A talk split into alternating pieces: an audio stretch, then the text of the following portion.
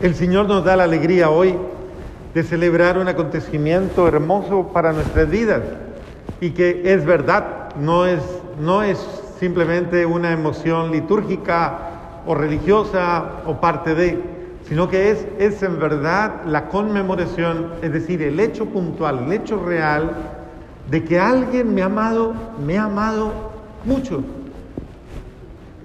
Constantemente el ser humano vive eh, dolido por la falta de amor.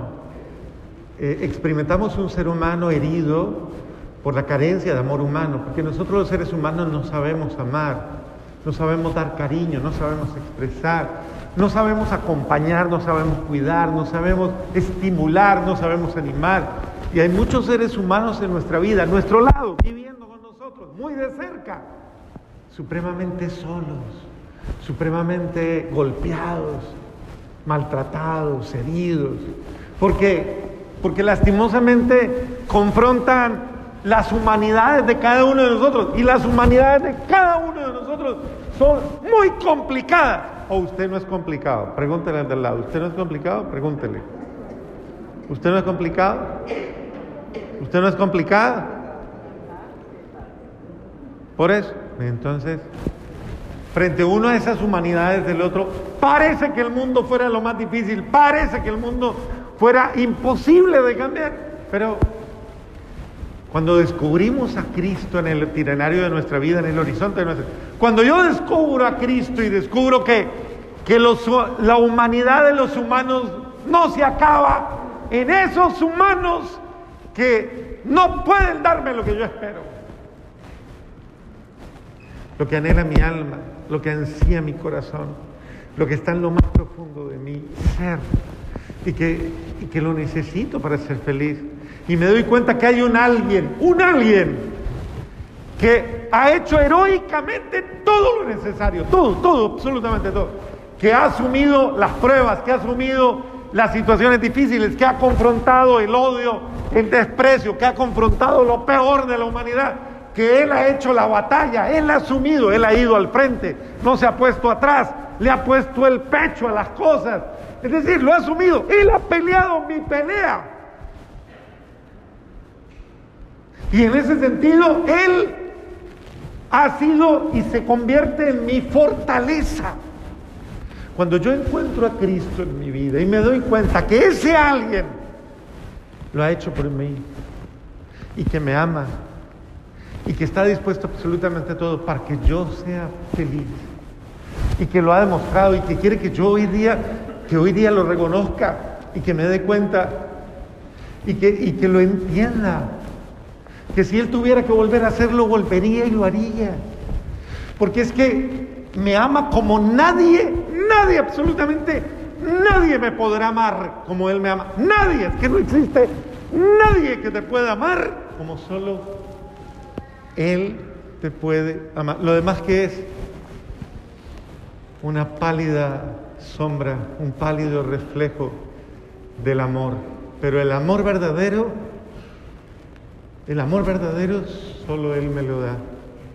Yo no quiero ser cruel, pero mire para el lado. ¿Usted cree que ahí está todo el amor que usted está buscando? Mire para el lado disimuladamente, eso sí. Ahí está todo el amor que usted está buscando, todo, todo. Ahí sí me toca cantar con José José, porque nada es para siempre y el amor acaba. El amor humano es un amor imperfecto, fantasioso y caprichoso. ¿O me va a decir que usted no es caprichoso? Pregunto. Pregunte, ¿usted es caprichoso? Pregunte caprichosa, caprichosito, caprichosita. Es un amor caprichoso, es decir, lleno de, lleno de, las tonterías de uno. Entonces ese amor no es el amor verdadero, es un amor demasiado complicado, demasiado a mi manera, demasiado a mi forma de pensar, demasiado a mi forma de... Y si me da la gana quererte, y si me da la gana amarte, y si se me antoja amanecer hoy de buena cara, o si se me antoja hoy tratarte bien, o darte el lugar que te corresponde, o reconocerte o comprenderte como te lo mereces, así de pronto. Eso hiere, eso maltrata, eso cansa, eso desestimula, eso, eso, eso de verdad desilusiona. Por eso dice un dicho que es muy fuerte, maldito el hombre que confía en el hombre. Porque el ser humano es eso, limitado, no sabemos amar, no pero despreciamos el amor perfecto. Entonces andamos buscando lo que no, pero despreciamos el único amor verdadero, el único amor real, el único amor que nunca falta, el único amor que no juzga, que no condena, que no desprecia, que no recrimina, que no maltrata, que no hiere. El único amor que me da vida, vida y vida en abundancia. El otro y las otras cosas me dan muerte, me dan tristeza y me dan inseguridad. Y todo el tiempo estoy pensando, ¿será? ¿Y hasta cuándo mira a querer? ¿Será que algún día se cansa de mí? ¿Cuánto será el día que llega y dice, ay, ya no más? Este amor nunca dice eso, este amor nunca cansa, ese amor está. Por eso dice, de una manera tan linda, dice el apóstol Pablo hoy, si han resucitado con Cristo, o sea, si usted ya salió de la muerte, de todas esas cosas, si usted ya salió de todos los esquemas de fracaso, defraudación, tristeza, depresión y tanta cosa que le ha amargado la vida y que le ha hecho morir y morir y morir. Con Cristo, obviamente, morir en esa situación. Ahora resucite, pero resucite en Él, con Él, resucite en Él, en el que le muestra que su amor es más grande que su dolor. Su amor es muchísimo más grande que su tristeza. Su amor es más grande que su frustración. Porque su amor es vida. Y vida en abundancia. Y él dice, si tú resucitaste con Cristo, perdón, quiero hacer una pregunta delicada. ¿Usted resucitó Pregúntele suavemente así, disimuladamente, ¿usted resucitó? ¿Usted se quedó muerto? Pregunte, sí, suave, porque eso suena duro. ¿Se quedó muerta? Diga, diga, pregunte. Hombre, aproveche, pregunte. ¿Usted está, se quedó muerto? ¿No ha resucitado? Es que Jesús ya resucitó. No se quede en el sepulcro. Pregunte, ¿usted tiene alma de sepulturero? Pregunte, pregunte. ¿Qué está cuidando? El vacío, la soledad. Es hora de que rompas el sepulcro, ábrelo el sepulcro, porque Cristo ha resucitado, sal de tu sepulcro. No veles muertos, no cuides muertos, no llores muertos, porque el que ama está vivo, el amor está vivo. Y vive para y le da vida. Y le da vida a los que creen en Él, a los que lo buscan. Por eso dice el apóstol, si tú, si hemos resucitado con Cristo, ya no busquen las cosas de este mundo. Ya no te malgastes tus tiempos, no desgastes buscando lo que no vas a encontrar. Busca las cosas de arriba lo digno, lo santo, lo justo, lo bueno, lo perfecto, lo que te engrandece, lo que te hace un mejor ser humano, lo que te hace una mejor mujer, lo que te dignifica tu ser. No mendigue más, no se arrastre más, no ande mendigando más, busque lo que verdaderamente le engrandece. Busque las cosas de arriba, porque tu vida está escondida con Cristo en Dios. Tu vida está escondida con Cristo en Dios.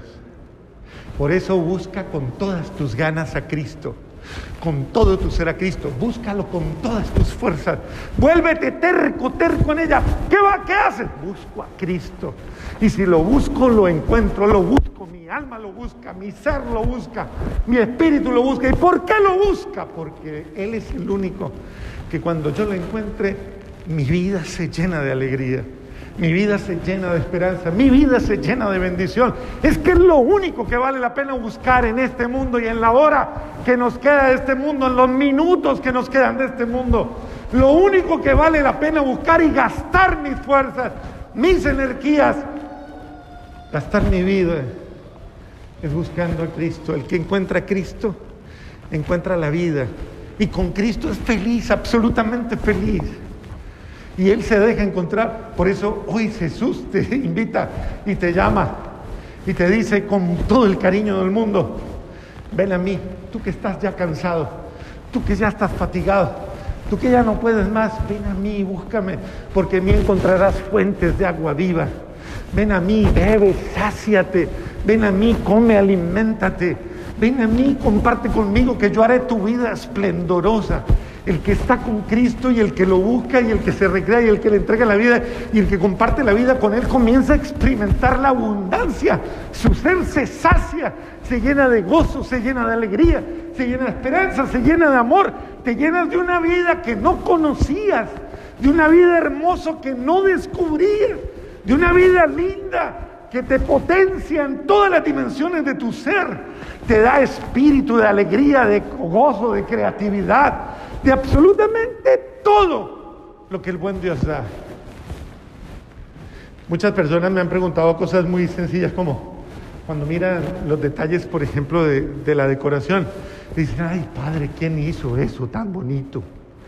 Y entonces yo tengo que contestar, personas que tienen el corazón puesto en amar a Jesús, en honrarlo, en agradarlo. Y sé que es así, porque las conozco y que son, sé que son personas que lo aman, que le gastan tiempo, que se consumen, que se entregan y a las que no les importa nada más que eso, expresar lo bello que es Dios para mí. Y quien vive así, se expresa así. Y mucho más.